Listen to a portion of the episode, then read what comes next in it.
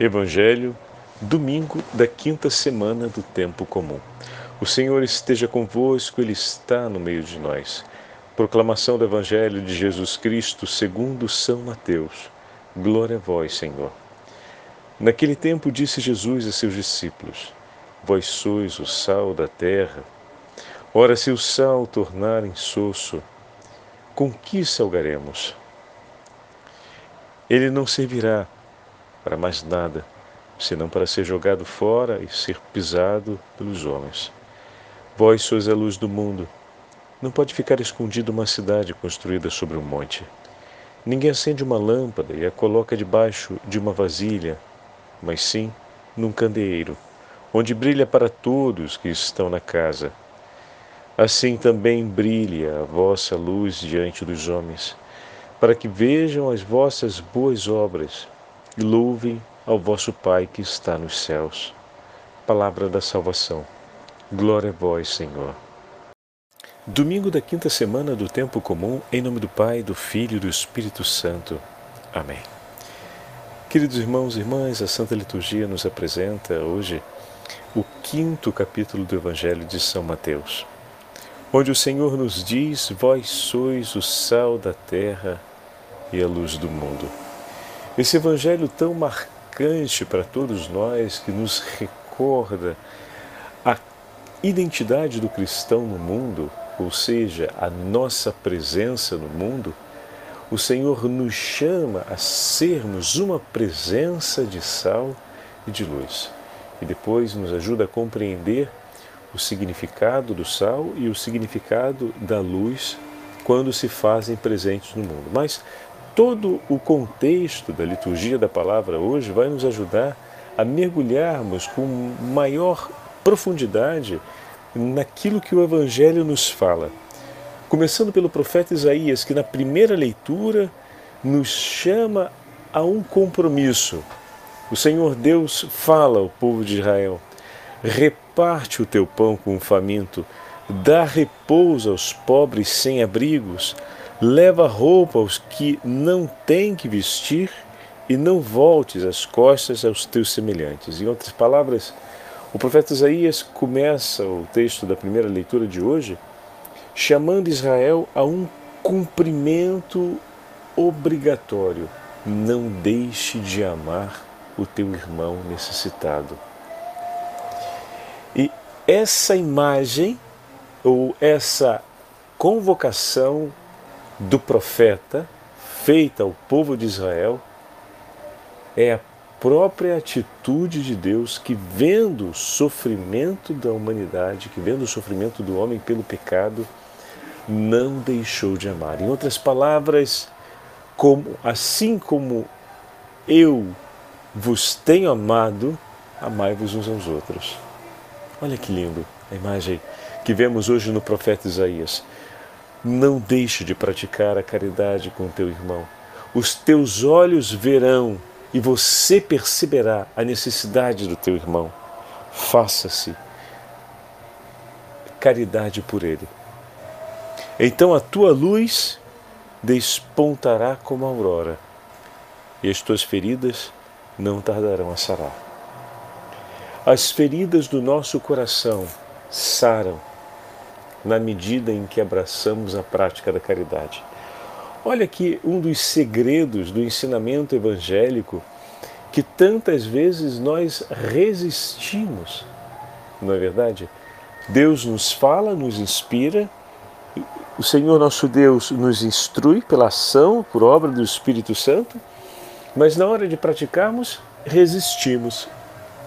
Eis aqui uma afirmação peremptória da parte de Deus, nos falando a respeito do bem, da cura das nossas feridas. Quantas vezes nos voltamos para o Senhor e pedimos: Senhor, cura as feridas do meu coração, cura, Senhor, aquilo que ainda dói dentro de mim, as fragilidades que estão. E o Senhor está dizendo para a gente que será através da prática da caridade que essas feridas serão curadas.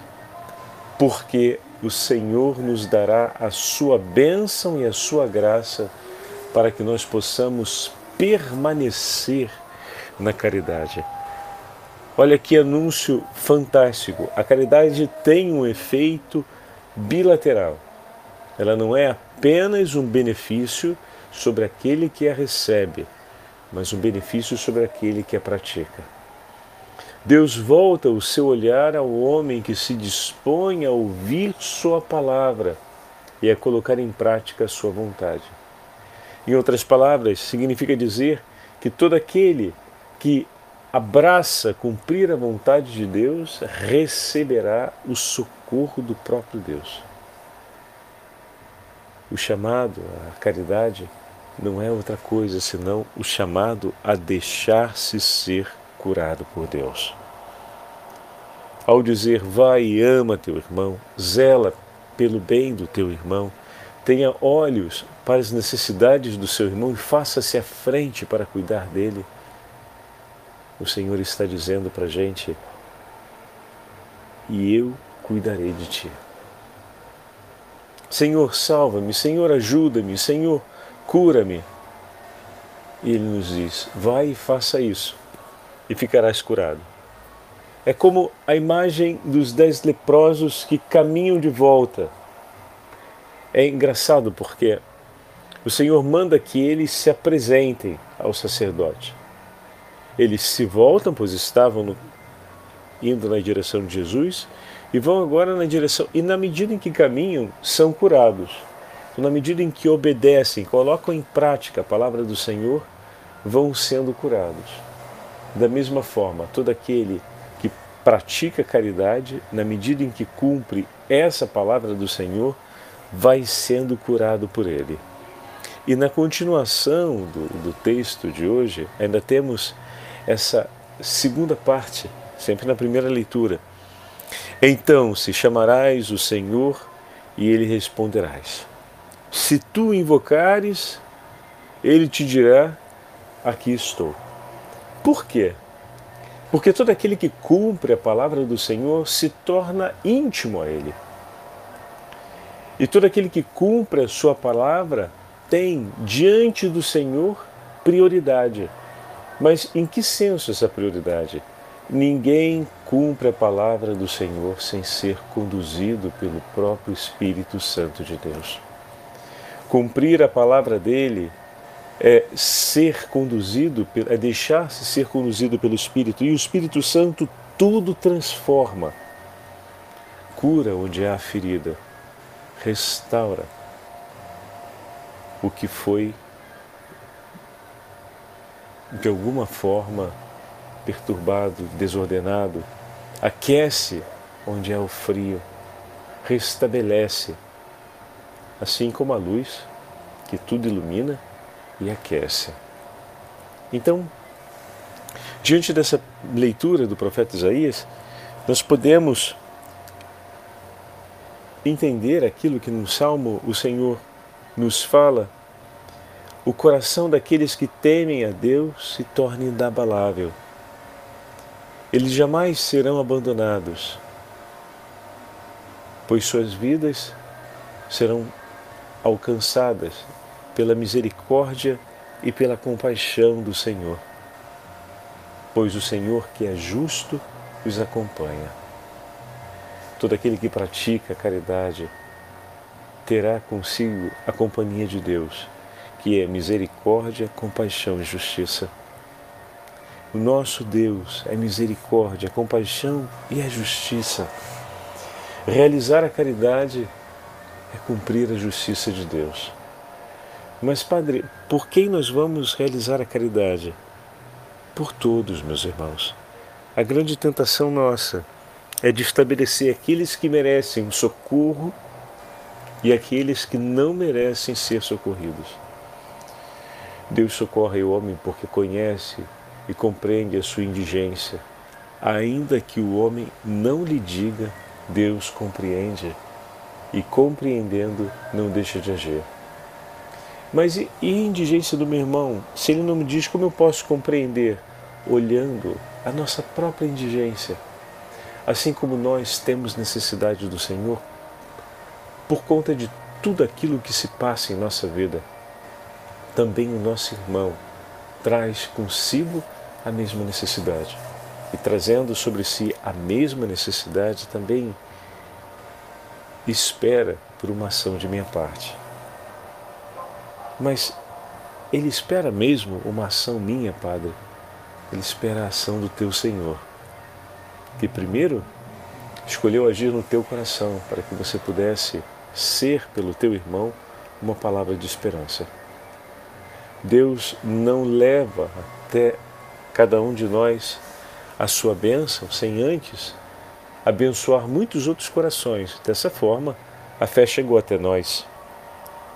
Vários corações foram iluminados pelo anúncio da fé até que nós fôssemos iluminados. Vários corações conheceram a caridade do Senhor até que pudessem oferecer por nós o testemunho dessa caridade. Dessa forma, através de cada um dos cristãos, daqueles que são ungidos em nome do Senhor, o Senhor está presente no meio de nós. Esse foi o mandato do Senhor após a ressurreição, na qual estamos participando. Por isso, o Senhor nos. Como posso dizer?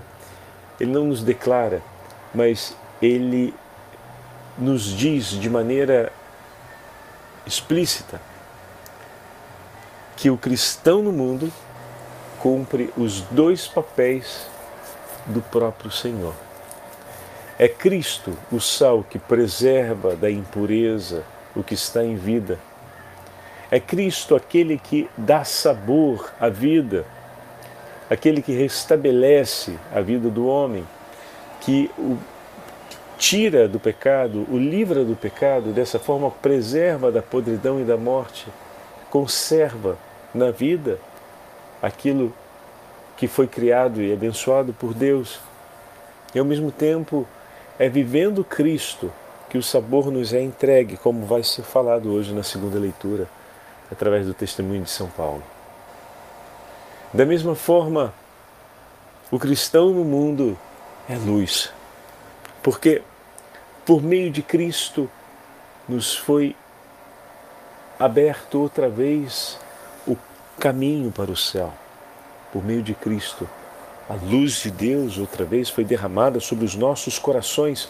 Por meio de Cristo, o nosso coração foi aquecido da frieza da morte pela luz de Cristo, nós fomos iluminados e dessa forma reencontramos a vida. Não nos perdemos mais nas trevas do pecado, mas agora compreendemos o caminho e a vida que estamos chamados a ter. Cristo é a luz do mundo e a luz do nosso coração que nos conduz na direção de Deus. Vós sois a luz para os meus passos, Senhor. A vossa palavra é luz para os meus passos. Se o cristão é aquele que traz Cristo, luz do mundo, também a nossa vida é luz na vida de nossos irmãos, a fim de que eles possam caminhar na direção de Deus. Pois o Senhor está conosco e tudo o que Ele fez e faz em nosso favor, tudo o que Ele fez e faz em nossa vida, testemunha para os nossos irmãos o caminho que leva a Deus. Nós nos tornamos assim sinal de Deus para que o mundo caminhe em sua direção. Assim como a lâmpada, colocada no candeeiro, ilumina, ilumina a inteira casa e se torna bênção e graça para todos que ali estão, para que vivam dentro daquela casa assim como uma cidade construída no alto, é visível de todos os lugares e se torna uma referência para todo aquele que peregrina ou que deve seguir pelas estradas, a fim de que não percam a direção. Da mesma forma, é a sua vida quando você se deixa conduzir por Cristo no seio da sua família, da sua comunidade, da sua sociedade.